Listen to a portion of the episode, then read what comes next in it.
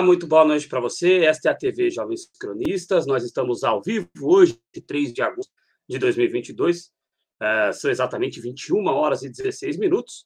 A gente segue orgulhosamente com a nossa cobertura das eleições 2022, onde estamos entrevistando os candidatos ao governo do estado de São Paulo. Essa é a nossa quarta entrevista aqui. Nós já entrevistamos é, pela ordem, a candidata Carol Vigliar, da Unidade Popular, nós já entrevistamos o Edson Dorta, do, o Edson Dorta do PCO, do Partido da Causa Operária, nós entrevistamos também o Altino Prazeres, do PSTU, e hoje nós vamos entrevistar o Gabriel Colombo, que ontem esteve no debate da Connect V, que a gente fez até uma live aqui do Debatendo Debate comentando, e este é o quarto. Aliás, nós conseguimos, estava comentando com o Cláudio fora do ar, né? Que nós conseguimos trazer um candidato a mais aqui do que é, a Connect. Nós conseguimos trazer, no final, né, teremos o Elvis César também, então nós conseguiremos trazer todos os candidatos da esquerda além mainstream, né, além daquela esquerda que tem uh, um, um aporte financeiro do fundo eleitoral, nós teremos conseguido trazer aqui na TV Jovens Cronistas, isso é motivo de muito orgulho. Então, eu chamo aqui, a... estamos aqui com o Cláudio Porto, né? Vou chamar aqui a presença do Gabriel Colombo, já agradecendo demais a sua presença aqui, Gabriel, e passo a palavra para o Cláudio Porto, para que ele possa fazer a, a primeira a sua apresentação, né? Vou colocar aqui a fichinha do Gabriel Colombo na tela para a gente conhecer mais do candidato mais jovem nestas eleições, que é o Gabriel Colombo, evidentemente ao cargo de governador de São Paulo, né? Fica à vontade, Cláudio. Boa noite, então, Adriana, a você e ao nosso espectador e à nossa espectadora. Gabriel Colombo, 32 anos, filiado ao Partido Comunista Brasileiro, PCB, natural do Rio de Janeiro, formado em, em engenheiro agrônomo, é mestre em ecologia aplicada e candidato ao governo do Estado de São Paulo nestas eleições. E, claro, né, Gabriel, é, eu não sei se seria possível começar com outra pergunta, mas você, como disse o Adriano, é o candidato mais jovem destas eleições e um dos mais jovens da história das eleições ao governo do estado de São Paulo. Eu só não afirmo que é o mais jovem da história porque eu não consegui confirmar, mas imagino que seja também o candidato mais jovem da história das eleições ao governo do estado de São Paulo. E, e aí eu te pergunto, agradecendo demais por você estar aqui na TV Jovens Cronistas, pela sua assessoria também ter conseguido disponibilizar um tempo aí na sua agenda. É, você, candidato mais jovem, por que você, jovem, colocou o seu nome à disposição do PCB, Partido Comunista Brasileiro, para estas eleições? Esta é a pergunta inicial, até para você também se apresentar um pouco, porque o Adriano trouxe o que nós fizemos ontem aqui, depois do debate lá na Connect TV, é, nós percebemos que você parece ter se preparado bastante para estas eleições. Então, acho que é uma boa oportunidade para você também se apresentar ao nosso público e falar um pouco desse processo anterior às eleições. Né? Como que você chega a, até essas eleições? Então, você, jovem, por que você, jovem, é, colocou seu nome à disposição do PCB e também contar um pouquinho é, do que você vem fazendo já para se, se preparando né, para essas eleições de 2022. Boa noite, Adriano. Boa noite, Cláudio. Uma grande satisfação estar aqui com vocês nessa noite. Agradeço muitíssimo o convite. Fico muito feliz a gente ter conseguido encontrar essa agenda para estar aqui junto hoje. É, parabenizar vocês ao trabalho, pelo trabalho, né, como mídia independente, tocando os jovens cronistas. Né, pelo que eu entendi aí, já são três ou mais de três anos. A curiosidade sobre ser o mais jovem da história, candidato ao governo de São Paulo, é, também tive, pesquisei, não consegui encontrar nenhuma fonte de, de, de informação assim que permitisse né, é, fazê-lo, que tivesse sistematizado né, das idades, então ainda não tive o tempo, né, espero no pós-eleição, inclusive, sanar essa dúvida aí, com, investigando ali de perfil a perfil de candidato, vamos ver. Bom, sobre a escolha do partido, né, porque acho que foi mais uma escolha do partido do que algo de eu colocar meu nome, a gente tem no PCB, a nossa forma de organização, né, o centralismo democrático. A gente primeiro, antes de definição de nomes, a gente fez a definição, um debate político sobre qual seria o papel do PCB nessas eleições. E nós entendemos que, analisando o cenário nacional, né, em que para derrotar Bolsonaro, os setores da esquerda reformista estavam propondo, né, não só no período eleitoral, mas também nas lutas políticas, uma frente amplíssima, que incluía a direita, uma repactuação com a grande burguesia do nosso país, estava trazendo né, a reboque, inclusive, setores que antes estavam junto conosco construindo a frente de esquerda socialista nas eleições, apresentando um programa radical, popular, dando continuidade aos trabalhos que nós fazemos nas bases, nos locais de estudo, moradia, trabalho, nas ruas, nas manifestações, também nas eleições, trazendo esse tom de radicalidade, de transformação da nossa sociedade e de atendimento das demandas da maioria trabalhadora da população. Né? Então a gente olhou e falou: bom, o pessoal tinha, no momento que a gente anunciou o Boulos ainda como candidato, mas nacionalmente já apoiavam Lula no primeiro turno, apesar de precisar passar pela deliberação da conferência. Estava meio que carta marcada esse jogo. A gente falou: bom, a gente precisa garantir né, uma expressão é, da frente que nós viemos construindo. A gente precisa garantir a independência política na classe trabalhadora nesse processo eleitoral, cujo nosso único compromisso né, é com essa classe, é com a maioria dos trabalhadores e trabalhadoras, né, com os trabalhadores assalariados, com os pequenos proprietários, com a grande quantidade de autônomos né, que nós temos hoje no país, que muitos querem chamar da ideologia burguesa, que é pintar de empreendedor, marqueando e romantizando né, esse trabalho autônomo, muitas vezes informal e quase sempre é, é, precário. Então, é nesse quadro, entendendo essa necessidade, que a gente passou o partido a debater nomes. E a gente não passa por um processo de prévias em que faz as indicações, mas o próprio partido analisa né, os perfis, as possibilidades, e um ponto que ficou muito destacado é a participação da juventude nas lutas populares no Brasil no último período. Se a gente pega desde junho de 2013, a luta né, contra o impeachment de Dilma Rousseff, né, o golpe em 2016, a luta contra o conjunto de reformas políticas né, e econômicas que foram promovidas a partir de 2016, mas como parte de uma ofensiva das classes dominantes né, para precarizar as condições de trabalho e de vida da maioria da nossa população, a juventude esteve presente contra o teto de gastos, né, contra a reforma trabalhista, mesmo né, na reforma da Previdência, para ter alguma perspectiva de aposentadoria é, algum dia.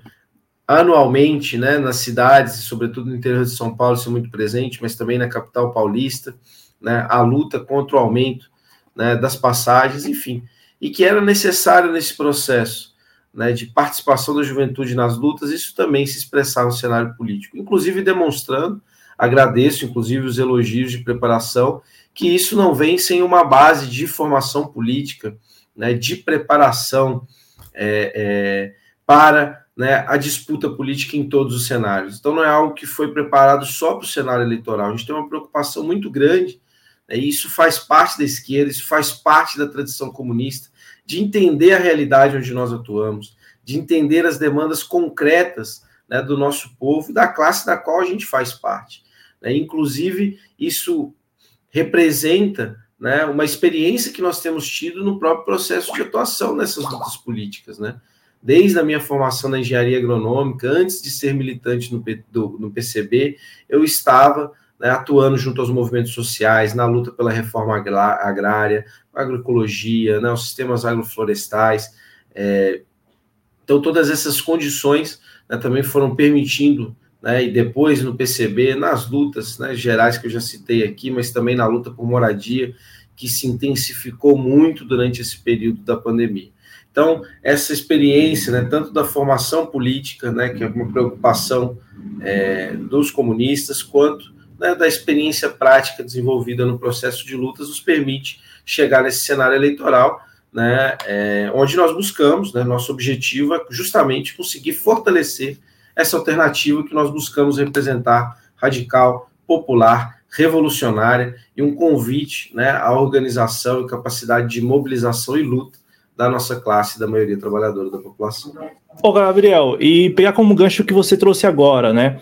É, como que você então está avaliando, você, a sua campanha está avaliando os números das pesquisas que mostram, por exemplo, a sua candidatura ali entre as cinco principais é, da, da, na disputa, né? Inclusive o Datafolha, numa pesquisa, te dando cinco pontos, e agora na, na última final de julho, é, te dando dois pontos, mas enfim, figurando ali entre os cinco é, principais candidatos da disputa. É, já é um reflexo, já seria um reflexo desse trabalho é, de base que vocês do PCB têm feito já há algum tempo? É, é, é disso que nós estamos tratando ou de fato há um eleitorado que, que está em busca de uma alternativa jovem, né, mais com esse perfil jovem que você citou?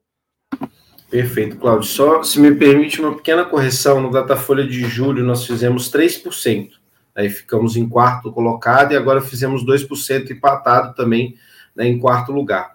Eu entendo que é, a gente conseguiu ocupar esse espaço né, dessa proposta que já vinha se sendo construída a radicalidade nas lutas em São Paulo. Há muitos setores da juventude e da classe trabalhadora que não se conformam em abaixar a cabeça e dar as mãos para Geraldo Alckmin, Márcio França no primeiro turno. Eles são a expressão histórica dos 28 anos do PSDB também. Não é somente João Dória. Então já havia esse espaço, né, esse terreno, e a partir do momento que a gente foi conseguindo aparecer minimamente, apesar de muito boicote da mídia, dificuldade de participação dos debates, de entrevistas, é importante dizer que, excetuando a mídia independente, quase sempre nós tivemos que correr atrás e cavar o nosso espaço. Acho que é imprescindível colocar é, esses elementos. Mas havia esse espaço político para ser ocupado e acho que nós temos ocupado né, de bem, né, sempre, obviamente, há o que melhorar, é um trabalho coletivo, críticas, sugestões, mas nós temos conseguido cumprir essa tarefa, demonstrado, inclusive, nos mais diversos espaços, né, que as demandas é, da classe trabalhadora são as necessárias, inclusive, para ampliar e conduzir né, ao desenvolvimento o próprio Estado de São Paulo. Acho que debatendo em todos os terrenos, inclusive com aqueles mais liberais, né, o supra-sumo ali da ideologia liberal, a gente teve né, diversos espaços podendo fazer isso, e acho que né, os setores da juventude, da classe trabalhadora, um programa que a gente tem construído também coletivamente, debatendo tanto nacionalmente como aqui no estado de São Paulo, a gente tem conseguido chegar a diversos setores. E, óbvio, nisso também conta o peso, né, o crescimento, a juventude da, do PCB ao JC foi a juventude que mais cresceu em termos de militantes organizados no estado de São Paulo, né, no último período, se a gente pega os últimos dois, três anos, isso é expressivo nas lutas do movimento estudantil, mas também nas lutas nas ruas, é, isso é marcante, isso também se expressa, e hoje também os espaços né, das redes sociais, a capacidade de comunicação, de romper minimamente, óbvio que não se compara ao alcance que tem a rádio, a TV, né, monopolizada na mão de poucas famílias, e é sempre bom lembrar ao falar disso, que são concessões públicas, mas que atendem né, interesses privados né, de poucas famílias a serviço aí é, dos interesses né, da burguesia. Mas enfim, acho que a gente tem conseguido e com muito trabalho militante também, né, divulgando é, as nossas ideias, as nossas propostas, nos enraizar. Né? Acho que nosso objetivo para essa eleição é conseguir bater aí na marca né, da nossa reconstrução revolucionária o recorde né, de votação ao governo do Estado, mas dar continuidade a esse trabalho. Nós entendemos que né, o nosso trabalho pós-eleição tem que ser muito maior do que o trabalho nas eleições, porque a gente vai ter muito mais gente próxima a nós para poder trabalhar nas lutas, na organização popular, e isso vai ser fundamental, porque é sempre disso né, que defendeu, que dependeu a conquista né, de direitos para os trabalhadores e trabalhadoras. Perfeito. Adriano Garcia, se quiser fazer alguma pergunta, à vontade aí. Na sequência, Gabriel, nós iremos falar um pouco do seu programa de governo, trazer aqui alguns pontos é, da sua plataforma, da sua agenda para essas eleições. É, eu vou começar então a entrar no programa de governo do Gabriel Colombo, porque é, o espectador da TV Jovens Cronistas e o Cláudio já repararam que um tema que é muito caro para mim desde sempre é a questão da, dos serviços públicos serem oferecidos pelo poder público. Ou seja, o programa. Ó, quem é o garoto? Apresentar para nós aí. É o Arthur, meu filho. O filho do Gabriel Colombo, aí o Arthur. Sempre é bacana quando esse tipo de coisa acontece. Eu acho muito bacana. Família é sempre muito bacana. Ô, ô Gabriel, e aí é o seguinte: é, é, me é um tema muito caro, porque quando você tem o setor privado uh, dentro do serviço público, o que ele visa? Lucro por lucro. Né? Ele não visa o bem-estar da sociedade e no seu programa de governo você fala amplamente sobre um programa de reestatização em todas as áreas. Eu queria que você detalhasse um pouquinho como que ele vai funcionar e como que o PCB, um eventual governo Gabriel Colombo no Palácio dos Bandeirantes, que tem um nome maravilhoso, né? Palácio dos Bandeirantes. Mas como que o PCB colocaria em prática esse programa de, de reestatizações para atender melhor a população através dos serviços públicos? Gabriel, fique à vontade. Perfeito. É, bom, nós temos que partir primeiro de um diagnóstico de que os 28 anos do governo do PSDB foram a implementação do projeto neoliberal no estado de São Paulo, que tem como princípio uma política de enxugamento do Estado, né, com uma política de responsabilidade né, e austeridade fiscal, então reduzindo os investimentos públicos, e nessa ideia de enxugar os gastos, de ter mais caixa para poder investimento, para poder ter investimento, coloca né, para rifar as empresas públicas, mesmo em setores estratégicos, né, colocando a privatização como uma panaceia para diversos problemas. De fundo, isso quer agradar muito os interesses privados das grandes empresas, desde o serviço público, que a gente tem que pensar o seguinte: para os planos de saúde, por exemplo, hospitais privados lucrarem, o SUS precisa ser sucateado. Se o SUS funcionar perfeitamente, sem tempo de espera, garantir atendimento a todos os serviços de saúde, os planos privados vão à falência. Correto? Então, para eles entrarem nesses setores dos serviços que antes eram públicos, e a gente pode pensar saúde, educação, diversas áreas, né? precisa estar sucateado o público. Então, a responsabilidade fiscal, o austericídio fiscal, vem muito para criar essas condições que são conhecidas historicamente também para as empresas públicas na dinâmica de sucateamento né, para privatizar. Você precariza os serviços para depois é, privatizar. E nessa dinâmica também de privatizações, entregar para o capital privado um grande patrimônio público acumulado, com tecnologia, com força de trabalho, né, com conhecimento, né, com inserção, com respaldo social, etc., que passa por anos ali queimados para poder depois né, toda a propaganda da privatização, mas que está em toda uma área. Então, para não concorrer com o Estado, para poder usufruir, lucrar, ganhar seus lucros né, e dividendos, a burguesia quer se apropriar desse fundo público e quer que reduza os investimentos dos fundos no, dos serviços públicos, por outro lado, para poder expandir né, é, os seus investimentos na saúde, na educação, etc. Então, esses dois elementos, eles vão criando o quê? Condições para a burguesia dispor seu capital, investir ele nas diferentes áreas, segundo as suas demandas de lucro, não segundo as demandas populares, ou aquilo que pode ser imposto né, pela população como demanda que deve ser cumprido. Ora, o que chegamos até hoje foi na seguinte questão: né? a dinâmica de privatizações e responsabilidade fiscal supostamente atrairia mais investimentos privados. A realidade do Estado de São Paulo hoje, até nesse ponto, é um processo de desindustrialização. Nós temos o trabalho cada vez mais precário, né? os, empre, os empresários pagam menos na, na força de trabalho, é, o Estado retirou-se de vários setores da economia, mas o grande capital privado, que é aquele com essas condições de investir, também define né, que agora não é hora de investir em São Paulo, porque a gente se colocou nas mãos de grandes conglomerados que investem no mundo inteiro, né? Estão aí atuando de uma forma imperialista em todo o mundo. Então a gente tem, por exemplo, fechamento da Ford, da LG, que falam: não, não vou fechar a fábrica aqui, vou atuar em outro lugar.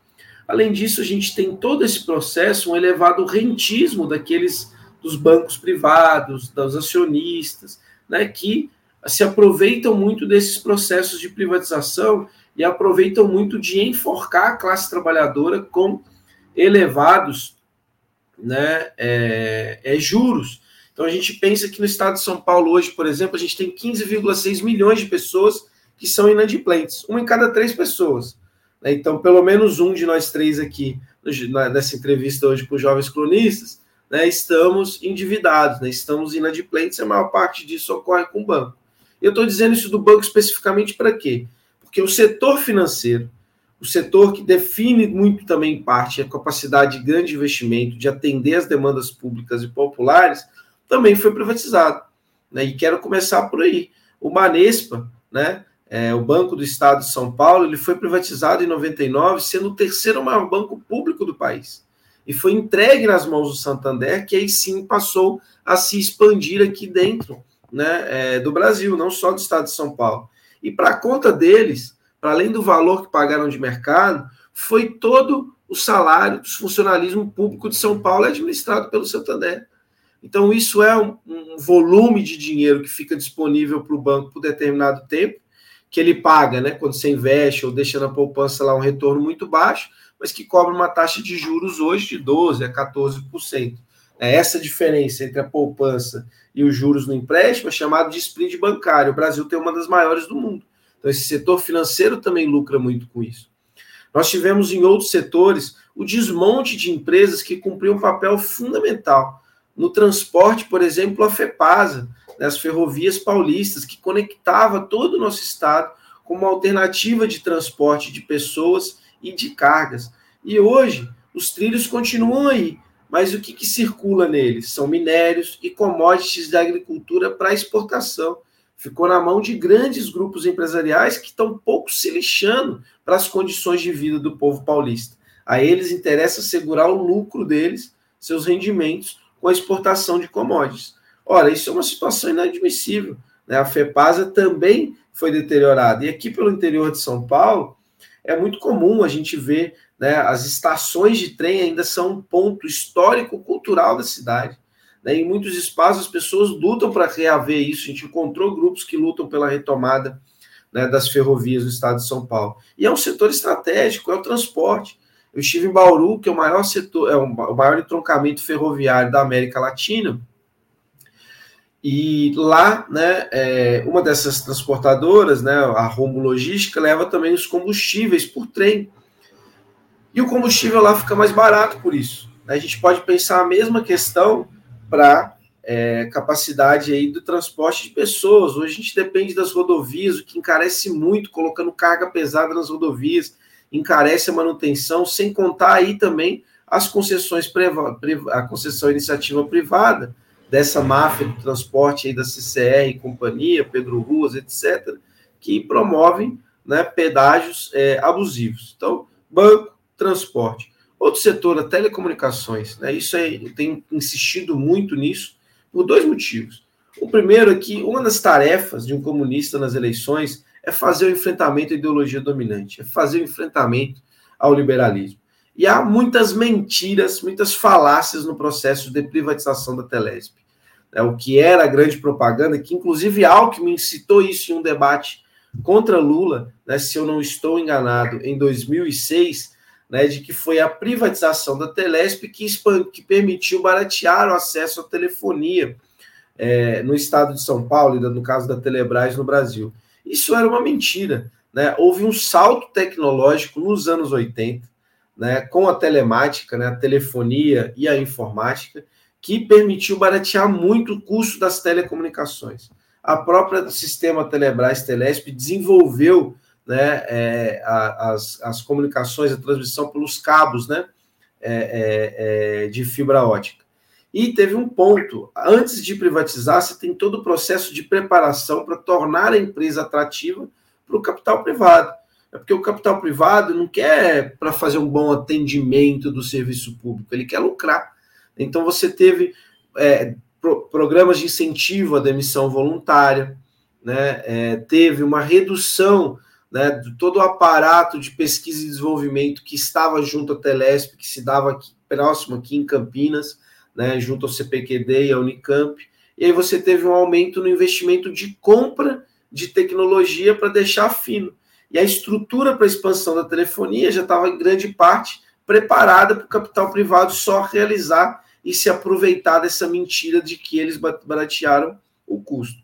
Então, enfrentar isso e demonstrar, denunciar como hoje a gente tem umas tarifas de internet e telefonia mais caras do mundo, batem recordes de reclamação, etc., é um dos pontos. E o segundo, que é um setor estratégico, telecomunicações é fundamental, porque nada mais é do que um transporte também, isso é com transporte de dados, de informação. A gente precisa ter desde segurança nesse setor, né, com codificação, criptografia, etc., até uma capacidade de fazer isso em elevada quantidade, que vai ser cada vez mais necessário né, com, as, com a modernização né, e com a, o que se prepara né, de próxima revolução industrial, etc., que a gente deve sentir só o cheiro se a gente continuar como um país capitalista né, é, dependente. Né? Urge a gente realizar uma revolução socialista no Brasil.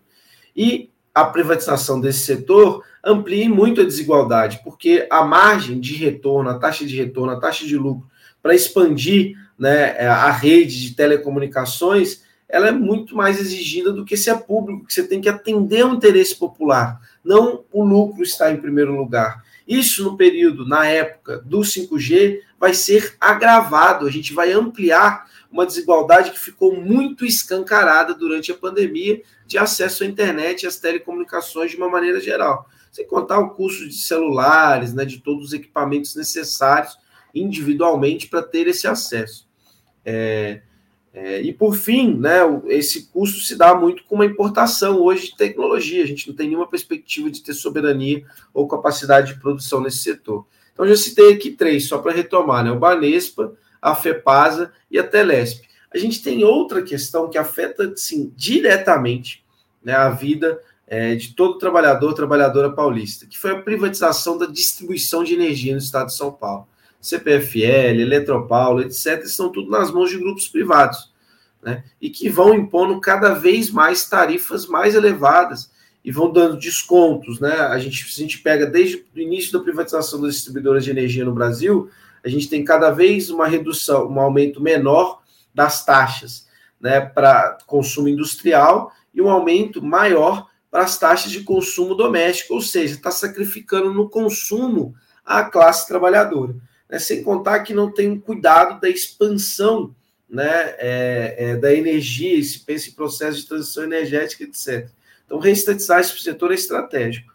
E tem um outro que é da água e saneamento, que tem muitos processos né, nos municípios que já são terceirizados, outros são privatizados. E no estado de São Paulo, a gente tem a sexta ou sétima maior companhia de água e esgoto do mundo, que é a Sabesp, né, que atende mais da metade dos municípios paulistas, né, que o Tarcísio Freitas quer privatizar, né, ou o Haddad o Rodrigo Garcia querem manter como está, que já é na prática privatizado, 49,7% do capital está nas bolsas né, das ações está nas bolsas de Nova York e na B3, na Ibovespa, aqui em São Paulo. Então, veja, o fato de estar metade, vamos dizer assim, na prática privatizado, impõe pagamento de dividendos acionistas, né, e que né, não se invista tanto é, em trabalho, né, então contratação para ter equipe técnica necessária para poder produzir um bom serviço de água e saneamento, como um investimento na melhoria da rede e no próprio cuidado da água. Eu tenho insistido muito nisso, porque o estado de São Paulo passou por uma grave crise hídrica em 2014 e 2015. E grave a tal ponto de, mesmo nos bairros nobres da capital paulista, ter que fazer racionamento de água. Porque uma coisa é ter racionamento de água num bairro popular, numa ocupação, numa favela. Agora, quando falta no bairro pobre, é no bairro nobre, é porque foi grave mesmo. Né? Então, a Sabesp inclui toda essa questão da gestão da água e do saneamento, qual nós temos um grave déficit. Eu tenho os dados para o Brasil, não tenho para São Paulo, né, em que 35 milhões de pessoas não têm acesso à água potável e 100 milhões de pessoas não têm acesso né, é, à coleta de esgoto. Então, colocar esse serviço 100% estatal, 100% público e com controle popular, se ter que só assim para a gente não estender, a gente tem mais propostas nessas áreas, é fundamental. E o controle popular aqui não é uma parte menor, não é um fim de frase, ele é essencial. Desde as empresas, né, os trabalhadores atuarem mais nas decisões, desde, desde os trabalhadores que dependem desses serviços, né? ou seja, vamos ser todos e todos organizados em diversos níveis, estaduais, municipais, regionais. Isso é imprescindível para definir prioridades de investimento, para onde ruma. Não vão ser os acionistas que vão ditar para onde vai o que vai fazer uma empresa. Vai ser a classe trabalhadora, vai ser a maioria que demanda esses serviços. Isso é essencial, que uma empresa privada não tenha essa abertura democrática, radical de participação política na definição econômica né, dessas empresas público-estatais. Então, a gente precisa né, criar essas condições de restatização, de, de, de do, do, Estado planejar na economia. Isso é possível, recurso para isso não falta. O Estado de São Paulo tem o terço do PIB do país, tem um grande caixa né, superior a 50 bilhões de reais no orçamento, no, no, no fundo aqui do Estado. E também a gente tem tanto matéria-prima, insumo para isso, quanto força de trabalho disponível para colocar para girar essa roda da economia. Acabei me alongando muito, né? Vocês podem me cortar, mas não. enfim. Aqui no canal nós não cortamos ninguém, a propósito é uma das nossas principais características, né? A TV Jovens Cronistas deixa o convidado falar à vontade mesmo. O Adriano, você quer emendar alguma pergunta? Eu imagino que sim, porque na sequência eu quero falar também a respeito de um ponto que ele trouxe, que eu imagino que é, sofra muita resistência quando você vai à mídia hegemônica, né? Mas eu passo a palavra para o Adriano para emendar alguma pergunta, se ele quiser. É, o sistema de transporte me é um tema muito caro, e o Cláudio sabe disso. E, claro, para além do que eu li no seu programa de governo, que se você quiser detalhar, fica à vontade, é, mas que está muito claro lá. O problema, e já fazendo uma crítica aqui, cara, para quem eu mesmo que trabalho com computador desde criança, tive dificuldade para achar os programas de governo dos candidatos no site do TSE. Imagina a população, né? Poderia uhum. ser muito mais fácil ter acesso aos programas de governo dos candidatos. Você tem que ir lá, voltar. Ah, não é esse, não é, não é aqui que eu clico, é lá. É, é meio difícil. Mas, o Gabriel, tem lá um programa amplo de, de aumento da malha ferroviária, que eu acho isso muito bacana, e tem lá no seu programa de governo também a estatização completa da MTU, ou seja, buscando a tarifa zero das linhas intramunicipais e também buscando também, até entrando na Seara, é, na, na, na, na bio do, do Instagram, né? Na bio do Instagram. É, e aí o Cláudio, que tem mais a manha, estar aí no chat aí o, o Instagram do Gabriel Colombo, ele já é mais rápido nisso. Mas, assim, é, falo dos programas em geral para a população, né? A gente está analisando os programas de governo de cada candidato e indo lá no site do TSE, e lá no site do TSE é muito difícil de achar, uma crítica mais ao site do TSE em si, né? Mas é, é, essa área de transporte você tem um programa bem completo, ainda que não seja na área de transporte, né? É, falando até inclusive de transporte é, intermunicipal, não só por MTU, mas uma empresa pública de transporte intermunicipal para concorrer com as empresas e gerar é, mais receita para o Estado. Mas tem um assunto nessa área de transporte que me é bastante caro, porque muitas vezes, quando eu fico desempregado, eu preciso recorrer ao fato de ser vendedor ambulante dentro do sistema ferroviário, dentro do sistema metro ferroviário de São Paulo. E nos últimos anos cresceu muito é, a, a repreensão violenta por parte das forças de segurança, na maioria das vezes privadas, né? É, inclusive tem empresas aí que você não entende muito bem o contrato delas com o governo de São Paulo, com a CPTM, e tal, é, cresceu muito a repressão violenta. E um dos. É raríssimo ler em algum programa de governo alguém dizer que vai combater essa repressão violenta aos vendedores ambulantes, e no seu programa de governo isso está contemplado. Eu gostaria de saber de que forma que seria feito isso, se há intenção de criar uma empresa pública para fazer o cadastro desses vendedores ambulantes, como que o PCB pretende, em seu eventual governo, tratar a questão do vendedor ambulante que trabalha e muitas vezes é violentado dentro das estações, é, mais especificamente do metrô e da CPTM, Gabriel. Perfeito. Então, é importante dizer, acho que duas questões, né? Acho que a primeira é que a gente atua no ponto de vista da segurança, de uma maneira geral, da segurança pública, uma perspectiva de desmilitarização desse processo, né, para justamente conter né, esse processo de violência que se impõe né, é, com as polícias, as seguranças, seja ela públicas, terceirizadas, sobre a classe trabalhadora de diversas formas, né, inclusive com extermínio né, de grupos como a Juventude Negra, né, que isso se impõe muito com a lógica da polícia militar, mas também na repressão de formas de trabalhadores que estão buscando alternativas para poder sobreviver no mercado de trabalho extremamente precário instável, como você mesmo citou aqui seu próprio exemplo. Né? Tipo, no momento que eu estou desempregado, eu preciso né, é, é, tornar um ambulante para ter alguma forma de sobreviver nessa sociedade. A burguesia nos tirou tudo, né? A gente tem sempre a urgência de vender essa força de trabalho. Quando a gente não consegue, a gente precisa dar algum jeito. Né? Então, acabar com essas formas de reprimir né, quem está no trabalho informal, e não é pouca coisa, isso é fundamental.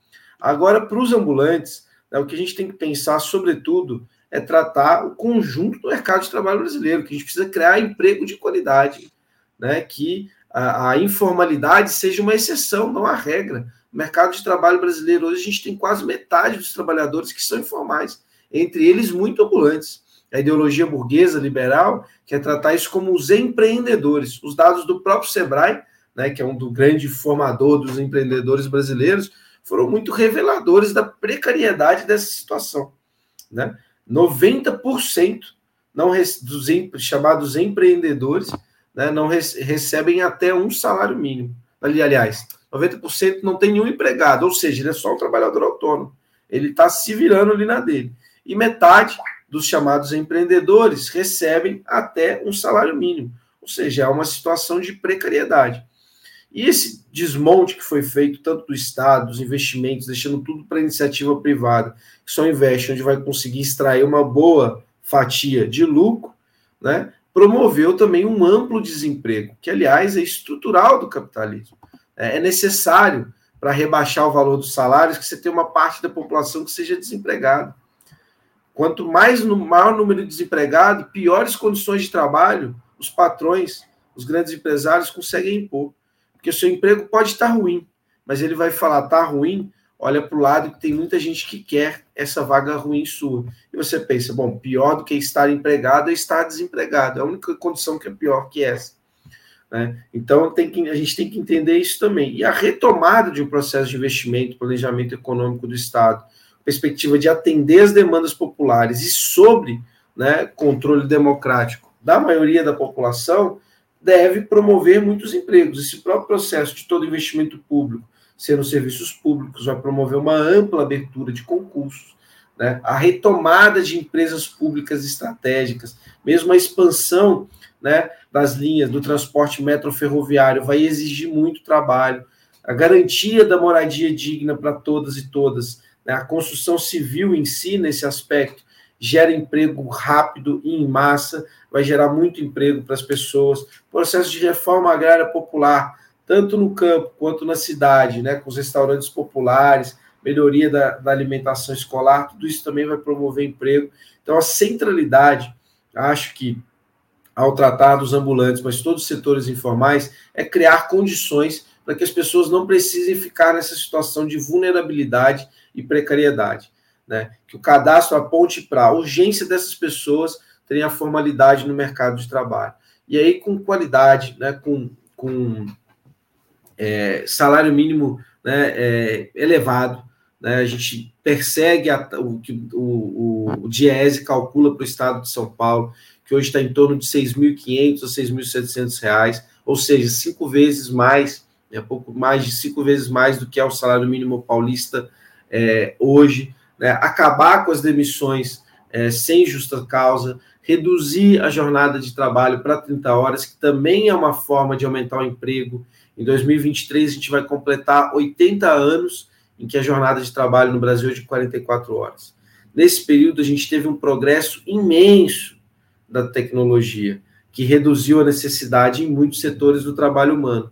Mas isso não foi redistribuído igualmente, igualmente na sociedade continuou a explorar no mesmo tanto de horas né, um número menor de trabalhadores, ao invés de né, todos os trabalhadores poderem usufruir de menos horas de trabalho. Não sei se deu para entender a dinâmica da matemática. Então, quando a gente reduz a jornada, a gente também amplia a necessidade do emprego.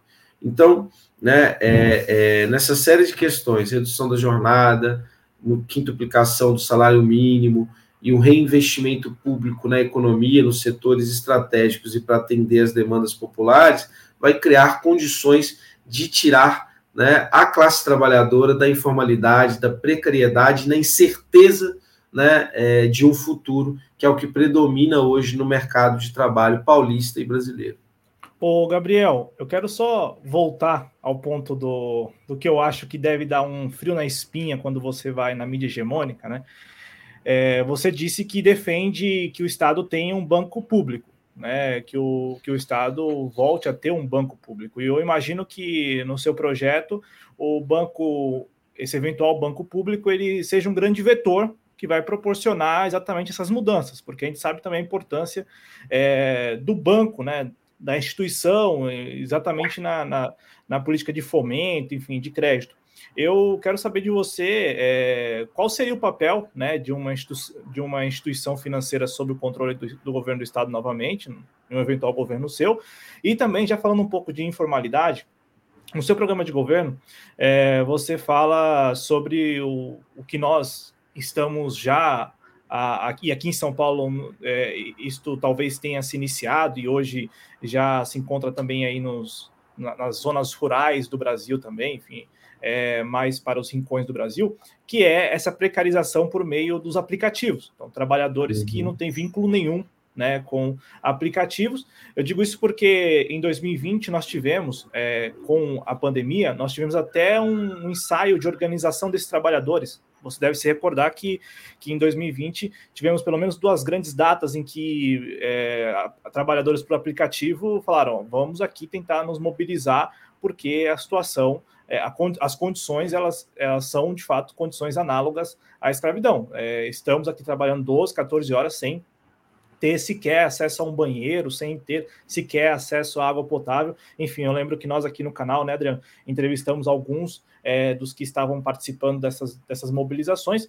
Infelizmente, ficou apenas no ensaio, né, até onde a gente é, pôde ver, é, não, não houve é, avanço na organização desses trabalhadores. Mas no seu programa de, de governo, é, você é, defende a, a uma tentativa, né, o, seu governo, um, um, eventual governo do Gabriel Colombo, iria é, trabalhar né, para que os trabalhadores é, por aplicativo eles fossem formalizados. Aí eu quero saber como que o Estado, né, o governo do Estado, poderia contribuir é, nessa luta né, é, de formalização desses trabalhadores, com as cooperativas, por exemplo, né, é, criação de cooperativas para, de alguma maneira, tentar é, concorrer com esses aplicativos ou, eventualmente, é, tributar mais esses aplicativos. Enfim, é, o que, que você e o PCB pensam a esse respeito, porque é uma pauta que é cara, porque, como eu disse, qualquer pessoa que uhum. circula no centro de São Paulo ou em qualquer bairro de São Paulo, ou eu acho que hoje em dia qualquer pessoa que tem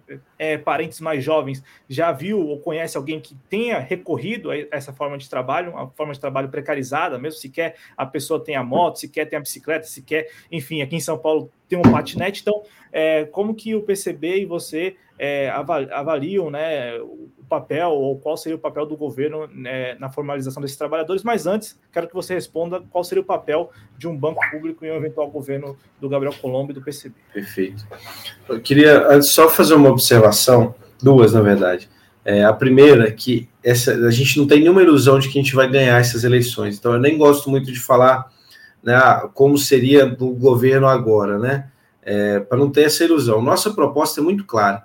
É pautar que a eleição no Brasil tem dois turnos. No primeiro, a gente tem que votar em programa, em projeto, um, um, né, que tenha só o compromisso com a classe trabalhadora, com a maioria dos que trabalham, que também inclui os autônomos, os informais, como a gente estava colocando, inclui os proprietários dos seus pequenos negócios, que também sofrem com os grandes bancos, com as grandes empresas. Né? Então, esse é o nosso único compromisso, né? sem rabo preso com a direita, com a grande burguesia, fortalecer esse projeto, é fortalecer né, uma proposta, a força política e social né, é de, uma, de, de uma proposta é, radical, popular e revolucionária.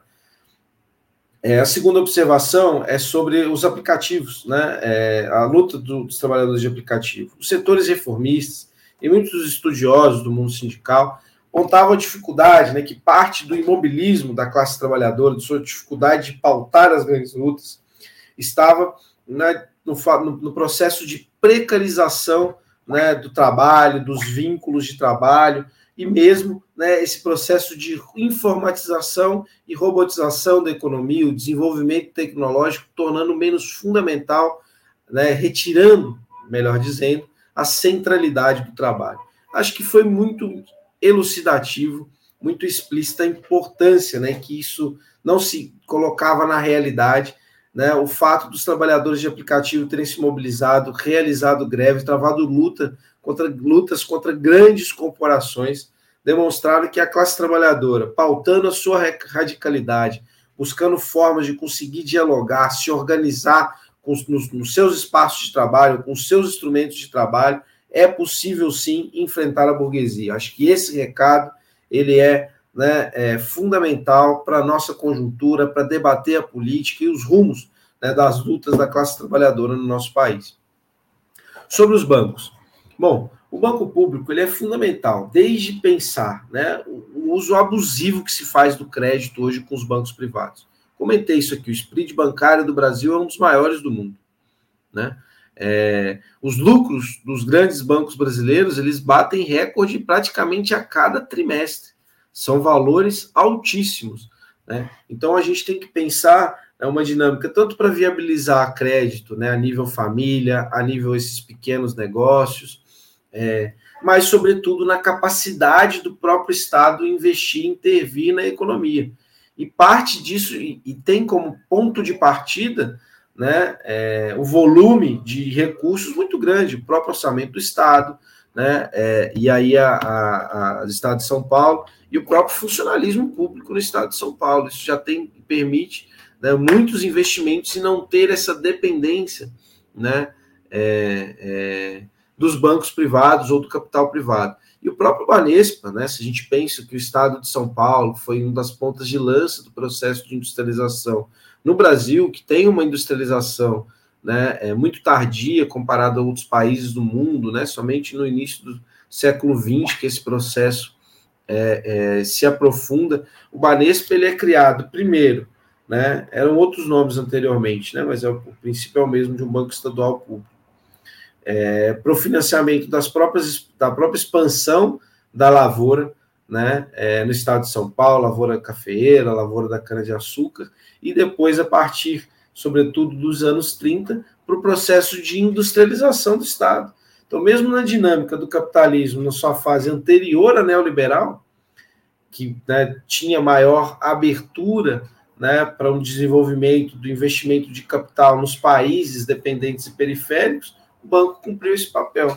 Ora, para a gente começar a arrancar direitos e a pavimentar né, na, junto, obviamente, sempre né, com o que é fundamental e central nesse processo, a luta pelo poder popular, pensar um banco de investimento, né, um banco estadual, um banco estatal, público, é fundamental.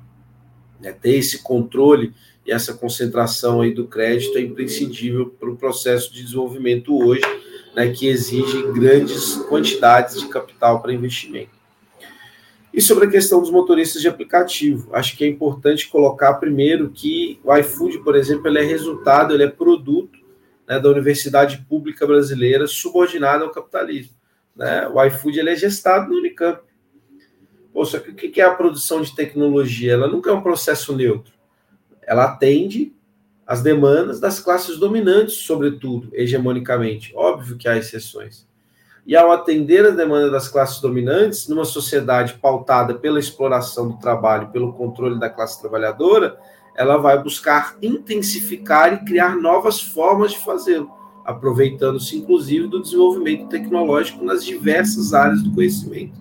O iFood é uma expressão disso, que a partir do momento que cresce, né, vai se incorporando aí, né, tornando-se parte é, de grandes corporações. Então, assim como a universidade pública, atendendo aos interesses da burguesia, né, pôde produzir um iFood que explora de uma maneira precarizada é, a classe trabalhadora, a universidade pública, né, com característica popular, a universidade popular que nós defendemos, né, eu construí quando eu estava na universidade Movimento por uma universidade popular, né, é, vai atender né, os interesses é, é, da classe trabalhadora.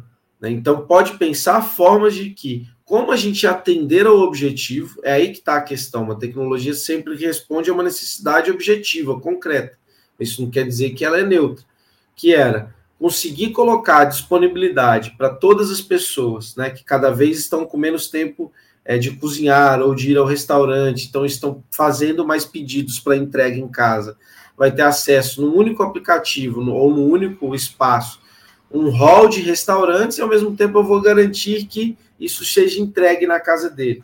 Essa é uma demanda objetiva, né, concreta. Né, pensar como isso se articula com tecnologia da informação. Né, essa é demanda objetiva. Só que fazer isso explorando em muito trabalho é algo que se dá numa tecnologia produzida na sociedade capitalista. Algo que pode pensar como a gente organiza isso, pensando no bem-estar de todos envolvidos no processo, é algo né, que pode ser produzido em uma universidade popular. Então, acho que é importante colocar esse preâmbulo primeiro para a gente entender, até pautar um pouco, porque tem muitas falácias liberais, né, como se a, capacidade, a tecnologia fosse o motivo né, de garantir o lucro, a alta lucratividade dessas empresas ou a sua capacidade de crescimento e não a exploração né, do processo de trabalho.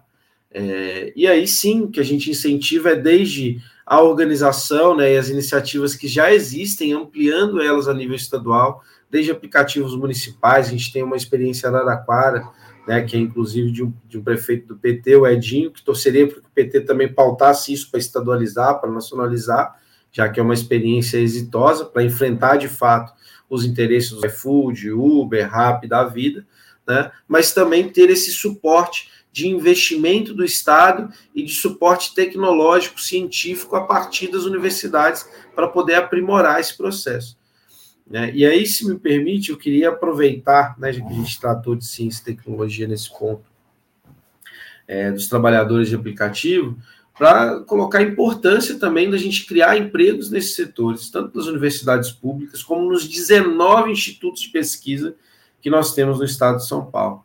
E aí eu digo por quê? Nós te, o Brasil expandiu o número de mestres e doutores formados. No entanto, 25% deles estão desempregados. Né? Como o Adriano colocou aí, muito sendo né, o fato dele né, tornar-se ambulante no período, devemos ter vários mestres doutores que estão, trabalham como ambulante também, que trabalham como Uber, que né, fazem entregas dos aplicativos, que abrem negócios informais, muitas vezes sem né, sequer uma MEI, uma regularização. Enfim, a gente não aproveita nem aquilo que a gente formou, que investiu tanto né, para formar, a gente não usufrui disso social e economicamente enquanto conjunto né, é, da população. Então, ter esse investimento também nas universidades públicas, com abertura de concurso e nos institutos de pesquisa, para dar subsídio não só aos trabalhadores de aplicativo, né, mas para o desenvolvimento da nossa sociedade no conjunto, é fundamental. Nos institutos de pesquisa do estado de São Paulo, a gente tem mais de 50%, 57% a 59% é, dos cargos de trabalhadores técnicos científicos vacantes é porque desde o início dos anos 2000 não tem concurso para repor né, na quantidade necessária é, os que vão se aposentando. O Gabriel, o Partido dos Trabalhadores, pelo menos no seu plano de governo, cita né, a proposta e o, a ideia de cooperativa que foi lançada lá em Araraquara pelo prefeito Edinho. E é importante que os candidatos à esquerda é, introduzam este ponto nos seus programas de governo, porque, como você bem colocou, há pouco tempo atrás, nós, eu, eu, me refiro sempre a 2020, porque foi em 2020 que nós assistimos de fato esses trabalhadores que pareciam assim é, bem difusos, né, sem qualquer é, relação entre eles, se organizarem e conseguiram até realizar grandes manifestações aqui em São Paulo, em outras cidades pelo país. É, mas é, é, importante, é importante que isso também seja levado em consideração pelos candidatos à esquerda, porque os candidatos à esquerda, naquele período, em 2020, 2021, muitos estavam próximos ali é, desses é, profissionais, né, desses trabalhadores, no caso, e trabalhadores que, assim como você colocou, são trabalhadores extremamente precarizados, né? E alguns sequer sabem disso, né? Alguns sequer se enxergam enquanto trabalhadores precarizados. É, por isso até a importância de candidatos à esquerda nos debates, né? Como nós discutimos aqui, o Adriano e eu, num, num programa é, em que nós analisamos o debate da Bandeirantes, precisava alguém ali é, desmentir o que o Vinícius Poit do Novo estava falando sobre empreendedorismo, né? E, infelizmente ele fugiu do debate ontem lá na Connect TV, né, Gabriel? Infelizmente. Mas assim, Gabriel, é, você falou dos, dos, institutos, das faculdades, das universidades, é, e da Connect TV, você começou falando da AgroSP, que é uma proposta do seu programa de governo de empresa pública. É, e você sustenta é, essa ideia da, de uma, dessa empresa pública chamada, o que se chamará, né? Enfim, eu, é a praxe do jornalista, né? Ficar falando que eventualmente, um eventual governo do Gabriel Colombo, do PCB. Mas assim, é, você sustenta essa ideia da AgroSP exatamente nas universidades estaduais e nos institutos. Você recorreria às universidades e aos institutos para dar sustentação a esta empresa. Eu quero que você compartilhe com o nosso público claro. o que representa esta empresa, porque ontem no debate, quem não assistiu. Não deu tempo de desenvolver. Não, não deu tempo, mas você, até nós elogiamos aqui, é, conseguiu sintetizar muito bem a proposta do campo e da cidade se relacionando aí por meio desta empresa. Então, peço a você que compartilhe com o nosso público o que, claro. que será, o que, que seria essa proposta claro. da AgroSP. E perfeito. E assim, até uma, uma correção, né? Questão aqui da minha fala, né? A Renata Novato colocou aqui, até agradeço o comentário, né? Porque o candidato não tem ilusões de ganhar, que devemos votar em outro. Não, com certeza, tá? Estou pedindo voto, é Gabriel Colombo 21. Vamos fortalecer esse projeto, que eu não tenho ilusão de ganhar, mas quanto mais forte a gente sair nessas eleições, quanto mais votos nós tivermos, mais força política e social a gente demonstra de um projeto radical melhor isso vai ser para a classe trabalhadora nas lutas que vão vir no período a seguir e para arrancar direito, inclusive dos direitos, né, nos governos de conciliação de classes, que vão ser governos de frente amplíssima.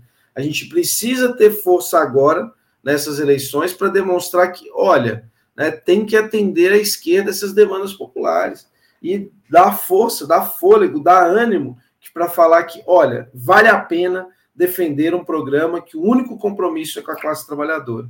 Né? Então, sim, peço voto, tem que votar 21, votar tudo 21. Né? Mas é isso, sem ter. Vocês usaram essa... até o, o slogan da, da Embratel. Vocês ah, usaram até o pai isso aí, isso aí é dedo meu, inclusive. Eu adoro né, essas piadinhas, esses trocadilhos. E, e recentemente a gente teve no, no, na, numa atividade na Zona Norte, São Paulo, na Vila Albertina, e a gente conversando e tudo mais, e fomos né, fumar um cigarro. Aí eu olhei assim, tinha uma antena né, da Embratel, faz um 21. Eu falei, são as antenas já transmitindo né, o desejo popular nessas eleições. é, bom, no caso da AgroSP, né, eu sou agrônomo de formação, então esse é um tema muito caro para mim. Acho que ela entra com uma importância que, sim, o Brasil nunca realizou uma reforma agrária, não cumpriu né? A burguesia brasileira não cumpriu essa tarefa histórica nem nunca vai realizar. Ela é uma tarefa da classe trabalhadora, que ela tem como pauta histórica sempre um ponto da democratização do acesso à terra, que isso é, quem quer trabalhar na terra tem direito à regularização fundiária, ter uma terra e ter investimento público para garantir que ele possa produzir alimentos, insumo para a indústria, enfim, né, fibras, né, para vestuário, para madeira, etc. O que for né, definido ali no zoneamento para a produção. Só que a gente tem hoje uma população que se urbanizou. Aquela luta pela reforma agrária dos anos 50 e 60, que era massiva, essencial nas lutas né, pelas reformas de base né, lá do governo é, Jango, se a gente pensa, mudou. Né? Durante a ditadura, a população né, brasileira tornou-se majoritariamente urbana.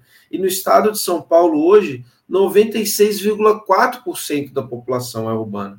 Então a gente não tem essa demanda para as pessoas trabalharem né, diretamente na terra, com sua pequena propriedade, né, ou seja, uma demanda propriamente camponesa pelo acesso à terra.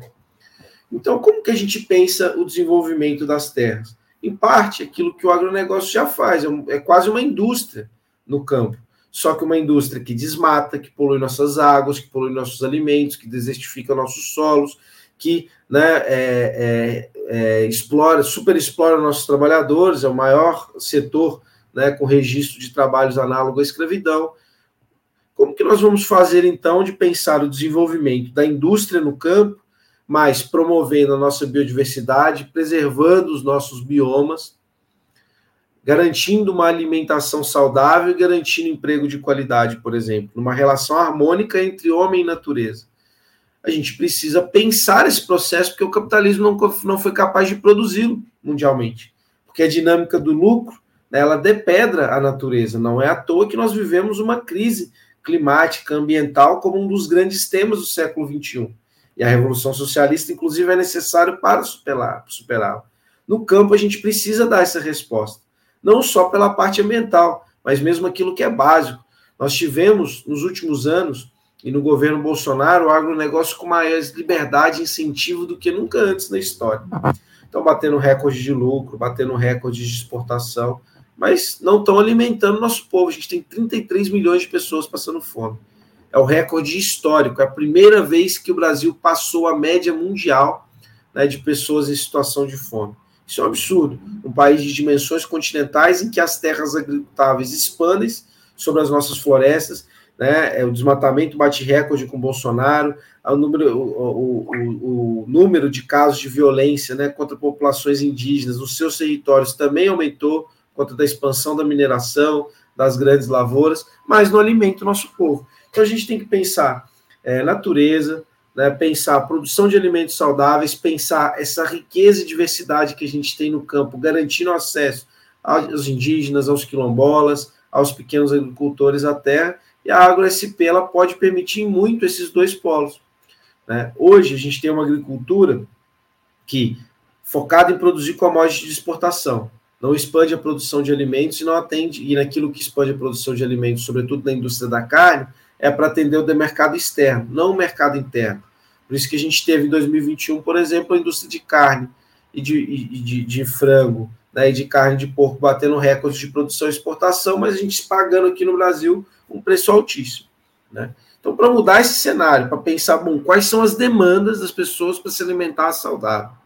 Né? Como que a gente promove né, a nossa biodiversidade, preserva a nossa natureza? A gente precisa de uma empresa dessa que vai pensar o desenvolvimento das terras, da agricultura, com muita inovação ecológica, com agroecologia, né, com, a, com sistemas agroflorestais, inclusive para a gente ter soberania tecnológica nesse setor, porque hoje a gente entra praticamente com a terra nesse processo. O Brasil importa algo que é um insumo básico e sofreu com isso agora com o início da guerra da Ucrânia, 85% dos fertilizantes que são utilizados no país.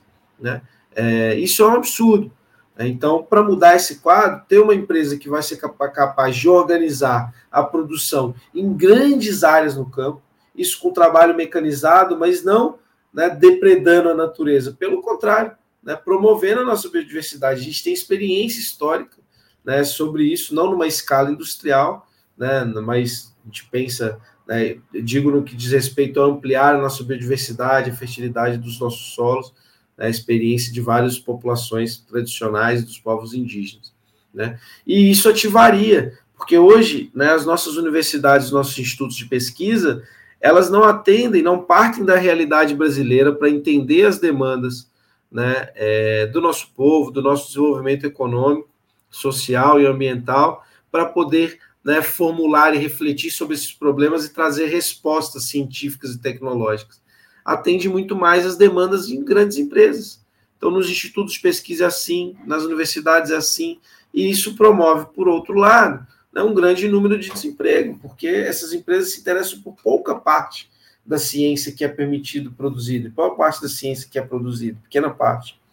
Então, reverter esse quadro, pensar uma reforma agrária popular, né, que dentro dela englobe uma agro-SP, é a nossa saída e a nossa solução para acabar com a fome no estado de São Paulo e com o nosso país.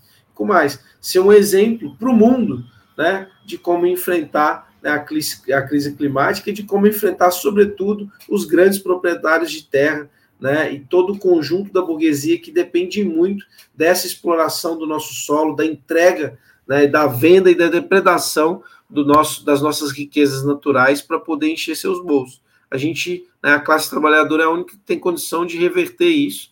E esse, inclusive, né, para finalizar, é um dos temas que, é, né, por serem muito caros, eu quero começar a desenvolver muito no pós-eleição. Né? Então, pretendo abordar, aprofundar os estudos, colocar em debate mesmo essas propostas, né, AgroSP, é, Agrobras, né, no caso do Brasil, como né, disse anteriormente aqui também, né? Nossa função nas eleições é para além das eleições também, é avançar num programa que não seja um programa é, para ser né, somente para o momento eleitoral como proposta de um governo, mas que seja um programa de lutas da classe trabalhadora. É óbvio que o que a gente apresentou é uma proposta inicial que vai ser apurada, acurada, né, melhorada no próprio desenvolvimento das lutas, no debate com as organizações né, do conjunto de organizações da classe trabalhadora, mas é isso, essa eleição vai servir para a gente colocar em debate, trazer à tona muito desses pontos e incorporá-los nas lutas. né, como a Sofia tem feito também com a jornada de 30 horas, por exemplo. Me permite só um comentário, é, Gabriel, me permite só um comentário, porque me parece que o programa já parte de uma base, de um diagnóstico muito preciso. Tanto é que é até um, um elogio que nós fizemos à, à, sua candidatura e ao programa em si, né? Ao programa do, do PCB aqui em São Paulo. É, tem, tem várias páginas de diagnóstico mesmo, né? uhum. né? da crise, enfim, com dados, né? E o outro comentário é, é a respeito do que você acabou de falar. É, eu até quero te perguntar isso, né?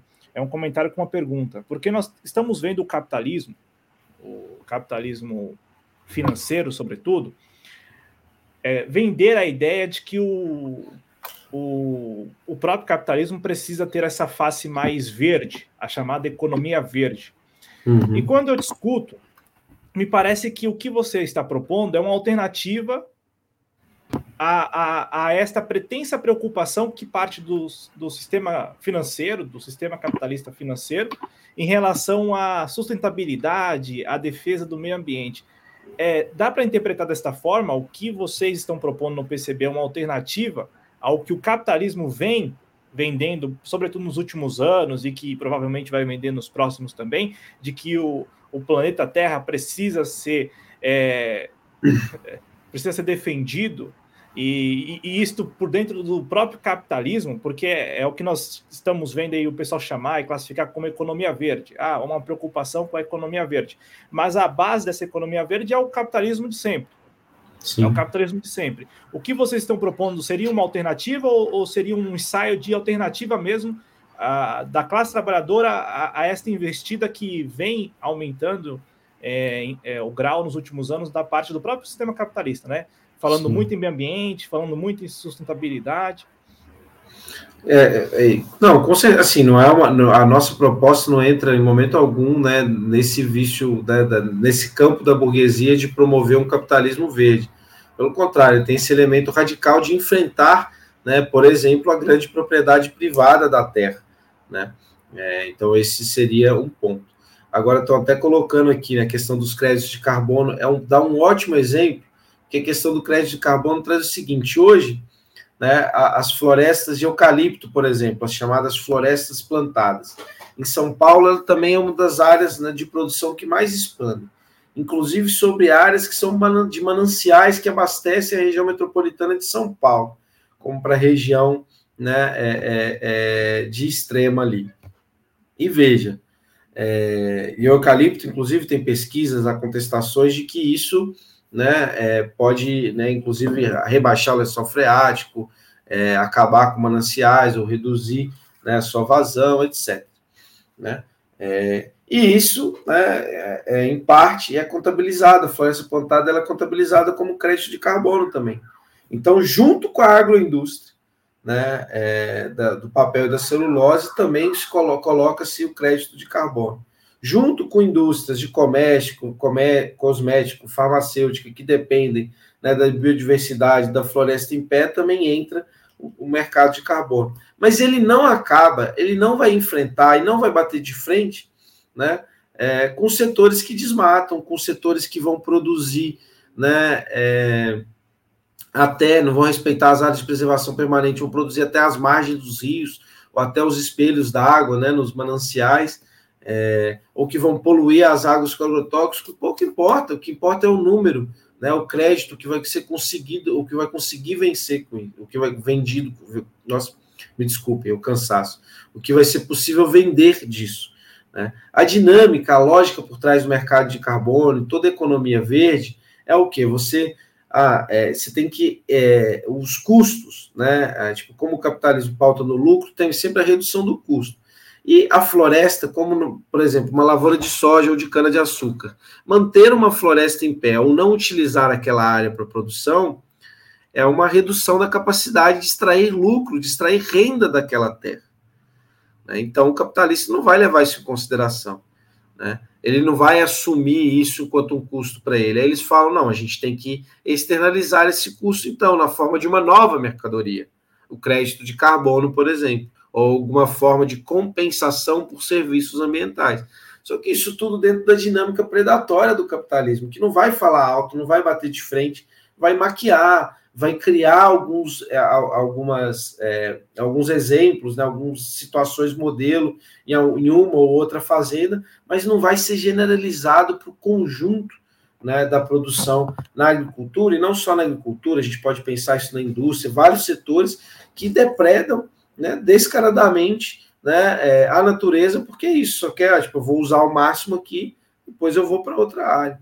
A gente viu isso no curso de agronomia, a gente faz visita a áreas que fazem exatamente isso, os comentários dos alunos, né, diretamente já são, bom, a empresa não compensa ele cuidar desse espaço, quando isso aqui tiver implicação na redução da fertilidade dele porque desmatou, porque acabou com a água, ele arrenda a terra em outro espaço. Então, muitos dos setores do agronegócio funcionam nessa dinâmica predatória. E aí não é uma regulação que vai resolver o caso, é acabar com a própria propriedade privada que vai ter né, da terra, né? Então, usando desde já aquilo que pode ser desapropriado, que não cumpre função social, né, ou seja, que não cumpre os índices de produtividade, que cometeu crime ambiental ou não respeita a é, legislação trabalhista, que isso já seja efetuado né, para a reforma agrária. E o que a gente vem propor é justamente um freio nessa acumulação de capital. Né, porque é, o Marx trata isso muito bem, e aí já para encerrar esse ponto, né, ele coloca que o capitalismo ele desenvolve muito bem né, as forças produtivas na agricultura, mas, ao mesmo tempo, né, ele acaba com toda a fonte dessa riqueza, da, da riqueza, que é a natureza, com as duas fontes dessa riqueza, que é a natureza e que é o homem, né? Ou seja, a nossa riqueza natural, a nossa natureza e o trabalho, a capacidade de produzir né, é, a riqueza socialmente. Então, o capitalismo, como muito bem colocou o Tomás aqui, não tem sustentabilidade, né? não tem como ficar criando freios para esse sistema, é preciso combatê-lo na raiz, que coloca o lucro, né, a acumulação de capital como centralidade independente da vida das pessoas, independente né, da degradação da nossa da, da natureza e das nossas próprias condições de viver neste planeta.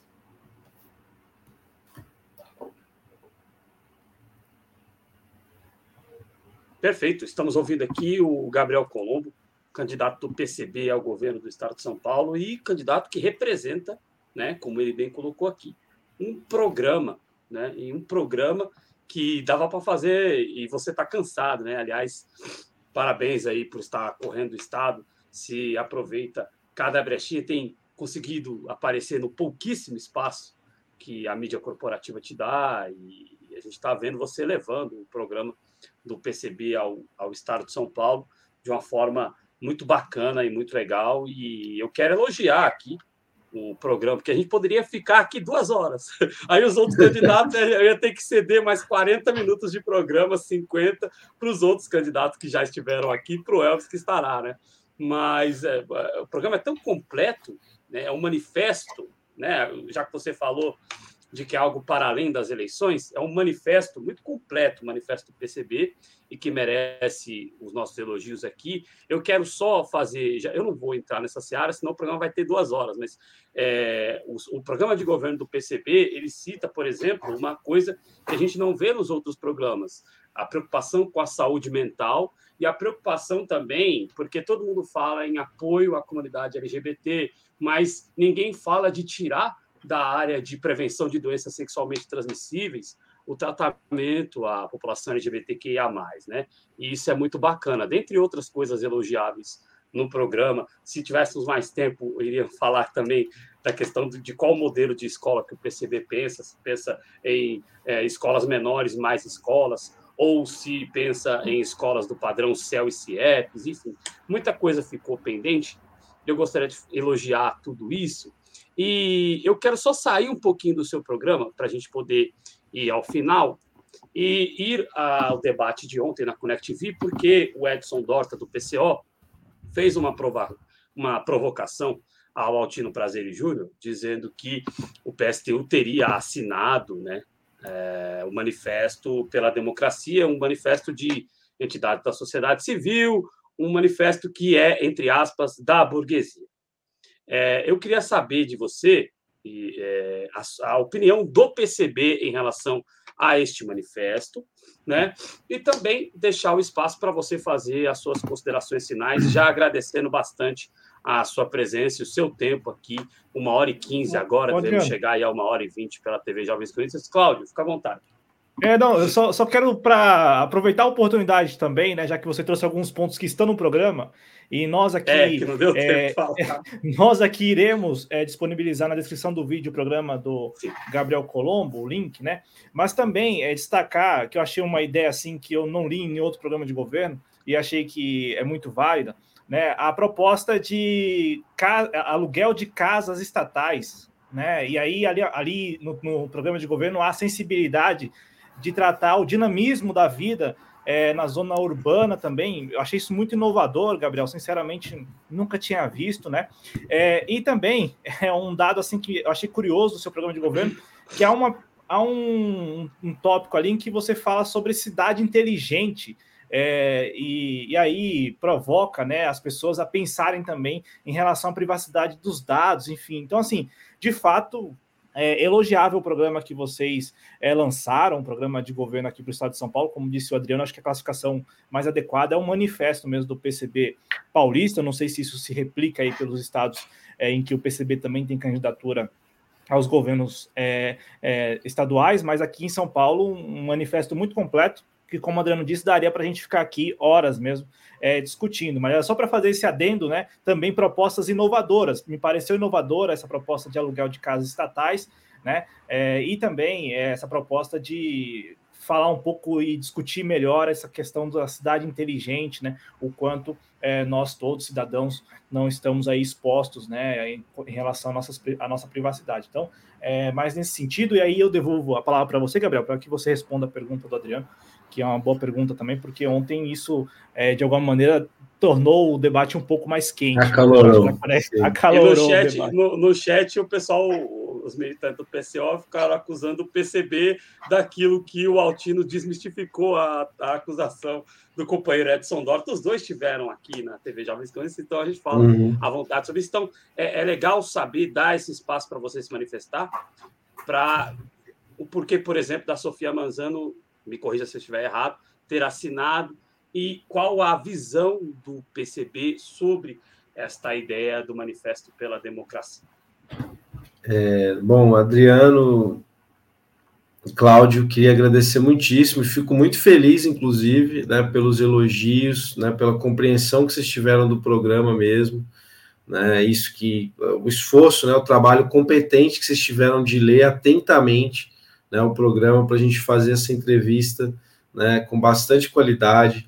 É, eu compreendo né, os limites tanto do horário também, já são 10 e meia da noite, mas né, de ter uma igualdade, uma isonomia entre os candidatos, queria propor a gente, no pós-eleição, com uma ideia para ser para além das eleições, a gente voltar, me disponibilizo aqui se vocês também tiverem interesse, e aí a gente debate esses pontos do programa até para esse acúmulo né, porque a gente também entende que tem muitas questões que são inovadoras, quase todas são fruto né, da própria experiência de organização onde nós estamos inseridos, ou onde nós acompanhamos atentamente o desenvolvimento de, organização, de propostas né, dos, dos trabalhadores, do, do, das organizações dos trabalhadores, e colocar esse debate, aprimorar isso, vai ser fundamental. Então, se né, eu proponho, eu, né, eu me autoconvido aqui mas porque, né, pela quantidade de, de, de, questões que vocês trouxeram, acho fundamental se vocês tiverem toparem fazer esse exercício, é, acho que vai ser muito bacana. É, sobre a, valeu demais, valeu demais.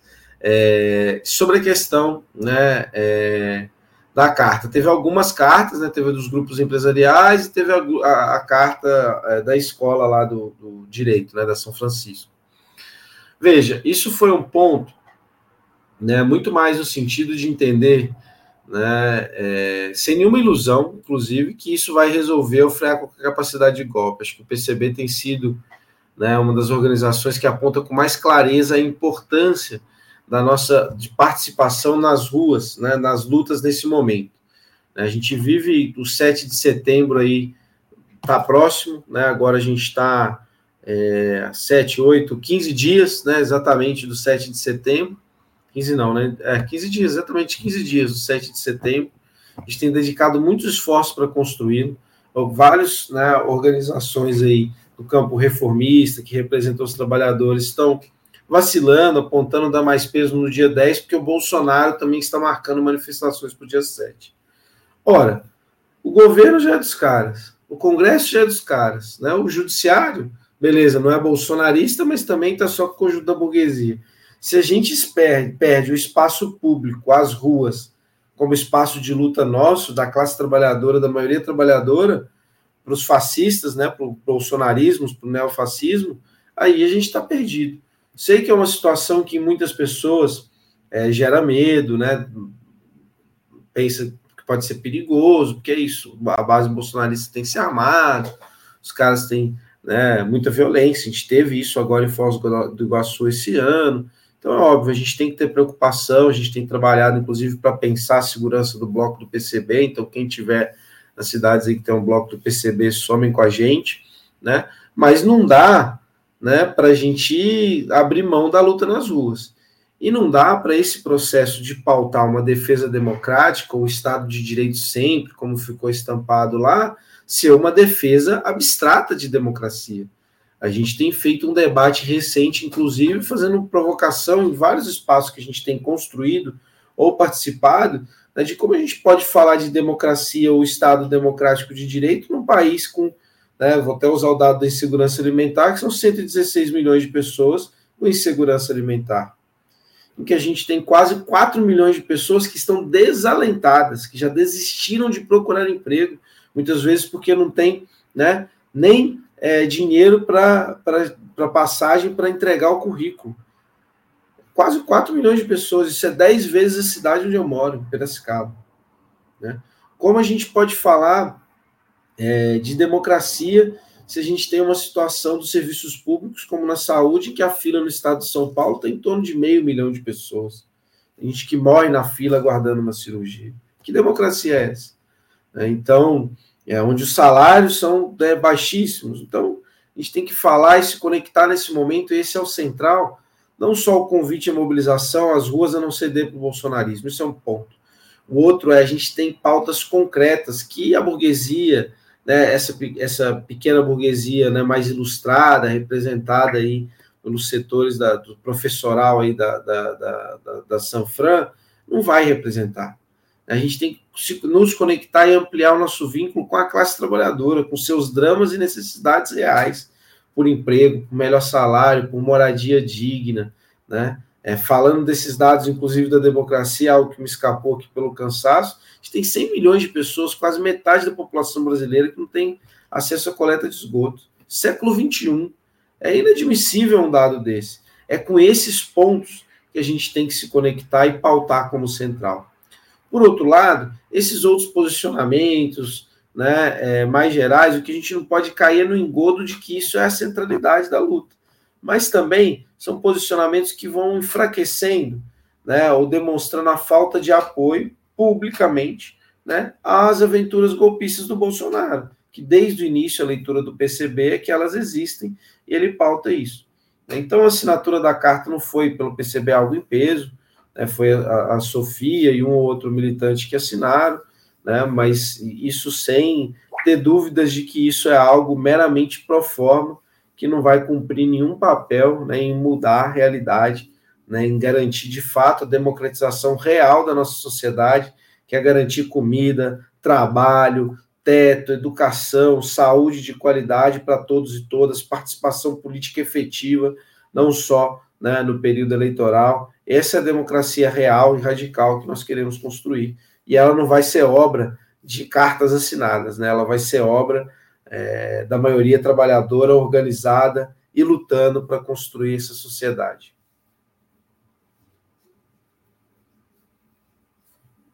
Muito bem, muito bem. Quero agradecer muito aqui a presença do Gabriel Colombo. Quero lembrar, antes de encerrar, que esta é a quarta da nossa série de entrevistas com os candidatos ao governo do Estado de São Paulo. Na próxima semana nós devemos encerrar, né? Lembrando mais uma vez, nós fizemos o convite a candidatura de Fernando Haddad, né, porque o nosso canal é um canal do espectro à esquerda e nós convidamos todas as candidaturas de esquerda a estarem presentes aqui. Nós fizemos o convite à candidatura de Fernando Haddad. Se eu não estiver equivocado, o responsável por isso é o Cláudio Porto. Se eu estiver equivocado, não recebemos a resposta ou recebemos. Qual foi a resposta, Cláudio? não, não nós não recebemos. A, resposta foi esta, né? É o meu, o meu silêncio, porque uh, não, não, responderam.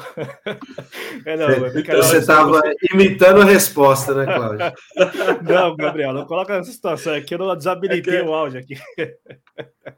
Mas foi ai, essa ai, a resposta. Então, assim, é, nós convidamos as seis candidaturas do espectro à esquerda a estarem presentes aqui conosco. Cinco delas aceitaram o convite. Esta é a quarta entrevista. Nós entrevistaremos na próxima semana o Elvis César e pretendemos também seguir com a nossa série de entrevistas, ouvindo os candidatos à presidência da República e também ao Senado. Nesse sentido, nós já entramos em contato, inclusive, com o PCB, para termos a presença aqui tanto do Mancha quanto da Sofia Manzano, representando as candidaturas do, do partido. Só uma correção. Tito, professor Isso. Tito, professor Tito, do PCB. É professor, professor Tito, Tito, né? Isso, professor Perdão, Tito. perdão. Tito Belim. Perdão. Não, perdão, imagina, perdão, a gafe aí. Então, nós já entramos em contato com o PCB para termos também o representante destas candidaturas aqui conosco. Eu quero agradecer mais uma vez ao Gabriel Colombo e lembrar que a TV Jovens Cronistas pode ter aí o seu apoio para seguir fazendo o seu trabalho democrático. Você pode usar os instrumentos de apoio que estão na descrição do vídeo. E para você que está na nossa versão em áudio, é importante lembrar que todas essas entrevistas, assim como todo o nosso conteúdo, está presente também na versão em áudio em todos os agregadores de podcasts você pode ou é, contribuir conosco, você que está aí na nossa versão em áudio, e você também que está aqui, através do pix.jcronistas.com. pix.jcronistas.com, você coloca lá no motivinho TVJC, que é, o, é um dos canais aqui da TV Jovens Cronistas e pode ajudar a gente a continuar com o nosso trabalho aqui, que a gente tira do bolso, inclusive, para fazer este trabalho. É, mais uma vez, muito obrigado aqui ao Gabriel Colombo, obrigado também a Cláudio, que esteve aqui conduzindo junto a mim esta entrevista. Essa é a TV Jovens Cronistas. Muito obrigado e uma boa noite.